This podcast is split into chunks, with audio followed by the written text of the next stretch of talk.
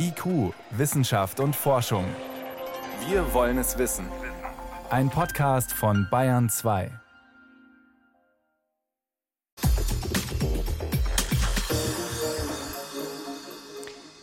Kühe und Ziegen verenden auf vertrockneten Weiden, die Ernten verdorren und gleichzeitig explodieren auch noch die Preise für Weizen auf dem Weltmarkt. Nach einer Dürre, die jetzt schon das vierte Jahr in Folge anhält, leiden Millionen von Menschen im Osten Afrikas Hunger. Hilfsorganisationen haben vor kurzem Alarm geschlagen, das Geld für Lebensmittelnothilfe reicht hinten und vorne nicht. Akute Hilfe also ist dringend nötig, doch die Krise zeigt auch, Länder wie Kenia, Somalia oder Sudan müssen sich dringend unabhängig machen von Importen und von Getreidesorten, die anfällig sind für Dürren. Eine riesige Aufgabe. Ein Beispiel, wie das aussehen könnte, schildert unsere Korrespondentin Caroline Hoffmann aus Kenia. Lelien Mulwa schleppt einen großen Sack Sorghumhirse durch ein Dorf im Osten Kenias. Die Landwirtin bringt ihr Getreide zum Händler. Erst seit ein paar Jahren baut sie keinen Mais mehr an, sondern Sorghumhirse, eine alte einheimische Nutzpflanze. Sorghum kann schneller geerntet werden und ich muss nicht so viele Pestizide verwenden. Ich habe mich für die Hirse entschieden, damit kann ich meine Hühner versorgen und meine Kinder ernähren. Die Hirse kann die 32-Jährige mehrfach im Jahr ernten. Sie braucht nur rund ein Drittel der Wassermenge, die Mais benötigt. Und bei Lillian Mulwa wird es immer trockener wie in vielen Teilen Kenias. Mais ist sehr empfindlich gegenüber Krankheiten und wenn es nicht genug regnet, kann er nicht überleben. Lilian Mulva ist nicht allein umgestiegen. Sie bekommt wissenschaftliche Unterstützung, wie sie das Getreide anbauen und gut verkaufen kann. Dabei ist die Nutzpflanze auf dem Kontinent nicht unbekannt. Die Hirse wird in Westafrika und Äthiopien angebaut. Weltweit ist sie bereits das fünfthäufigste Getreide. Die Rückbesinnung auf alte, einheimische Nutzpflanzen soll helfen, die Ernährungskrise auf dem afrikanischen Kontinent langfristig zu lösen. Und das ist dringend nötig, denn schon jetzt spitzt sich die Ernährungslage zu. In West- und Ostafrika sind derzeit Millionen Menschen von Hunger bedroht. Die Ursachen sind vielfältig Dürren, Überschwemmungen, bewaffnete Konflikte. Jetzt kommt Russlands Krieg in der Ukraine hinzu. Die Abhängigkeit von Weizen aus den beiden Ländern ist hoch. Die steigenden Preise am Weltmarkt erhöhen den Druck erklärt Margaret Müller von Oxfam Deutschland. Die, die Ukraine-Krise verschnellert es einfach. Es ist ein, wie ein absoluter Katalysator. Und nicht nur dadurch, dass die Aufmerksamkeit fehlt, die Preise noch höher werden und das Geld fehlt. All diese Krisen zeigen, Afrika braucht dringend mehr Ernährungssicherheit aus eigener Kraft, sagt Donald Brown, vom Internationalen Fonds für landwirtschaftliche Entwicklung. Der Klimawandel wird bleiben. Auch Preisschocks werden wieder passieren. Deshalb müssen wir die Landwirtschaft anpassen. Afrika sollte nicht mehr von importiertem Weizen abhängig bleiben. Es ist Zeit für mehr nationale Souveränität. Und die soll mit anderem Getreide und Gemüse erreicht werden. Neben einheimischen Arten geht es um die Einführung von Nutzpflanzen, die resistenter gegen Trockenheit sind. Ein Beispiel die Straucherbse. Das Gemüse ist ein Grundnahrungsmittel in Indien. Die Pflanze verbraucht nur wenig Wasser. In Afrika müssten Nutzpflanzen angebaut werden, die besser auf den Kontinent passten, erklärt Eric Manyassa, Wissenschaftler beim Institut für internationale Getreideforschung in den semiariden Tropen in Nairobi. In Zeiten des Kolonialismus seien sie zur Seite gedrängt worden, ersetzt durch Mais und Weizen. In vielen Ländern gab es einen langsamen Anpassungsprozess. Der Grund waren Vorgaben, die in den meisten Ländern in Zeiten des Kolonialismus und danach erlassen wurden. Sie wurden nie überarbeitet. Mit Folgen bis heute. In Kenia sind Mais und Weizen die Hauptnahrungsmittel. Und genau hier müsse auch angesetzt werden, wenn die Ernährungssicherheit auf dem Kontinent steigen solle. Allein andere Sorten anbauen reiche nicht aus. Sie müssten von den Menschen auch gegessen werden, sagt Manyassa. Wie können wir die Wertschöpfungskette für diese Getreide verbessern? Dann ist es nicht Porridge oder Maisbrei, dann gibt es andere Produkte aus Hirse. Warum nicht Smart Food wie Nudeln oder Kuchen? Smart foods that we are developing like noodles, Keks. Die Verantwortung liegt bei den Regierungen der afrikanischen Länder.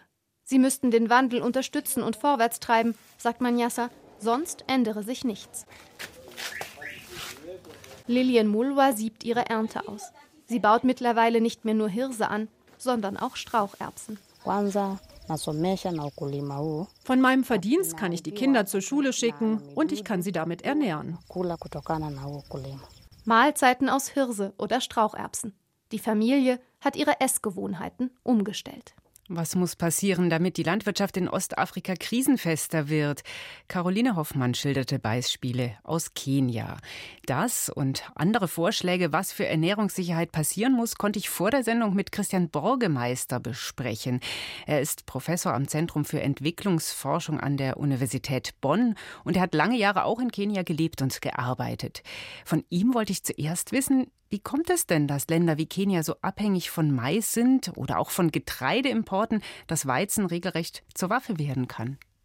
Fangen wir mit dem Mais an und gehen dann auf den Weizen über. Ähm, Mais in Kenia wirklich das Hauptgetreide, allerdings gar nicht mal so sehr lange circa 100, 150 Jahren nach Ostafrika eingeführt. Sie erinnern sich, Mais, eine Pflanze, die ursprünglich aus äh, Zentralamerika kommt, hat allerdings dann innerhalb kürzester Zeit einheimische Getreidearten wie beispielsweise Sorgen, aber auch Millet verdrängt. Weil es so unglaublich ertragreich ist oder warum? Weil es unheimlich ertragreich ist. Aber ich glaube, ein Punkt, der jetzt in dem Beitrag eben noch nicht angesprochen ist, das ist eine Pflanzenart, wo unglaublich viel Ressourcen in verbesserte Sortenentwicklung investiert wurden. Wenn Sie sich die großen Züchtungs-, Pflanzenzüchtungskonzerne der Welt anschauen, die haben wahnsinnige Ressourcen in optimierte Maissorten investiert. Kein Mensch hat eine vergleichbare äh, Einsatz von Mitteln in Pflanzenarten wie Sorgen investiert. Das heißt, wir haben einerseits sehr hochentwickelte Sorten von Mais und dieses entsprechende Investment ist bei Sorgen oder beim Millet nicht durchgekommen, sodass wir eigentlich ein Ungleichgewicht haben. Auf der anderen Seite gibt es viele Regionen Afrikas, die zunehmend im Zuge des Klimawandels immer trockener werden und wo der Mais einfach nicht mehr geeignet ist und wo mittlerweile Bäuerinnen und Bauern gezwungenermaßen, wenn sie so wollen, auf ältere Getreidearten zurückgreifen mm, müssen. Mm. Können denn dann solche Sorten auch zum Beispiel eben Weizen ersetzen, der importiert wird und jetzt gerade ja auch dafür sorgt, dass die Ernährungssicherheit in der Krise ist? Ich denke, der finanzielle Druck bei den Ländern hat noch eine viel, viel stärkere Auswirkung auf den Ersatz von rein importierten Getreiden wie beispielsweise Weizen.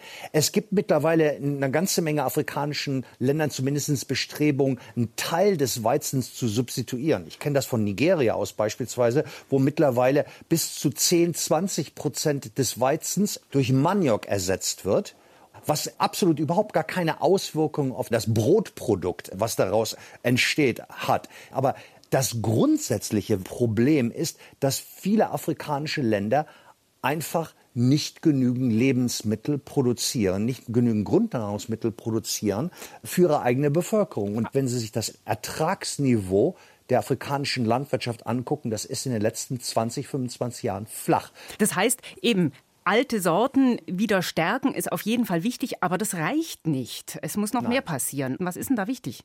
Einerseits müssen die Erträge steigen. Das heißt also, die Landwirtschaft muss intensiviert werden. Die heißt das mehr Dünger? Das heißt zum Beispiel mehr Dünger. Das heißt zum Beispiel überhaupt Dünger. Es gibt nach wie vor, gerade in der Subsistenzlandwirtschaft in Afrika, gibt es einen extrem geringen Einsatz von Dünger. Sei das jetzt ein organischer Dünger oder mineralischer Dünger. Also organischer äh, Dünger heißt? Kompost, Dung. Also die Nährstoffe in den Boden zu bringen, eine Zufuhr von Nährstoffen in den Boden ist ein, ein riesiges Defizit. Die Böden in Afrika sind geologisch gesehen die ältesten auf diesem Planeten. Das heißt, die sind schon, wenn Sie so wollen, von vornherein verwittert, halten deutlich weniger Nährstoffe als auf anderen Kontinenten dieses Planeten. Und gleichzeitig die Art und Weise, wie gerade die Subsistenzlandwirtschaft betrieben wird, es wird den Böden noch immer mehr Nährstoffe entzogen. Da gerät man in so einen Teufelskreis und die Erträge gehen immer weiter runter. Das heißt also, eine Intensivierung ist absolut notwendig. Intensivierung, Intensivierung klingt nach äh, großen Strukturen. Geht es auch in der kleinbäuerlichen Landwirtschaft? Das ging natürlich auch in der kleinbäuerlichen Landwirtschaft. Schauen Sie sich an, bleiben wir jetzt mal bei dem, beim Beispiel Mais. Da gibt es die meisten Zahlen für die. Die Erträge von Mais in Kenia liegen in aller Regel unter einer Tonne pro Hektar. Weltmittelwert liegt bei fünf äh, Tonnen pro Hektar. Das heißt, es gibt einen unheimlich klaffenden Spalt zwischen dem, was potenziell möglich wäre und wie es im Moment praktiziert wird. Das heißt also, das Potenzial ist da, aber dafür müssten eben die Anbauweisen verändert werden in Richtung angepasstere Kulturen. Das Beispiel Sorghum wurde genannt, aber gleichzeitig auch diese Kulturen äh, auf den Klimawandel vorzubereiten. Und da wird in Zukunft Bewässerung eine ganz, ganz entscheidende Rolle spielen. Mhm. Die Vorschläge sind ja. also da und es muss viel vor Ort passieren. Welche Hebel gibt es denn von Europa aus, da zumindest nicht zu behindern oder sogar zu befördern? Also es wird ja in den großen Konferenzen wird extrem viel über äh, Klimafonds und, und Transferleistungen in Richtung der Länder des globalen Südens gesprochen. Und ich finde immer so ein gutes Beispiel, wenn wir uns die, die letzten zwei, drei großen Krisen hier im Norden angucken. Also von der Finanzkrise über die Covid-Krise und jetzt der Krieg in der Ukraine. Wenn man sich vor Augen hält, in was für einer kurzen Zeit wir in all diesen Krisen in der Lage waren, Milliarden, zum Teil Billiarden, Trillionen zu mobilisieren. Genau das gleiche finanzielle Engagement wird mittelfristig notwendig sein, um diese Regionen Afrikas und auf den Klimawandel vorzubereiten. Man muss immer wieder sich vor Augen führen, die sind nicht die Verantwortlichen. Die Verantwortlichkeit für den Klimawandel, die CO2-Emissionen, die finden hier statt. Das heißt, da gibt es einerseits eine moralische Verpflichtung von, von unserer Seite aus, aber gleichzeitig gibt es auch ein enormes wirtschaftliches Interesse. Diese Länder sind die Märkte der Zukunft. Das heißt, die Transferleistungen, die von uns in den nächsten Jahren kommen müssen, werden gleichzeitig auch unsere Wirtschaft auf einen neuen riesigen Konsumentenpool einstellen. Aber entscheidend ist für diese Länder, dass eine Adaption an den Klimawandel ihnen ermöglicht wird. Und da ist der Norden in der Pflicht. Eben über Geld, das zum Beispiel in den internationalen Klimafonds und andere Programme spielt. Dürre und Hungersnot in Afrika mit mehr Weizen auf dem Weltmarkt allein wäre sie längst nicht gelöst. Das waren Einschätzungen von Professor Christian Borgemeister vom Zentrum für Entwicklungsforschung an der Universität Bonn. Vielen Dank. Dankeschön.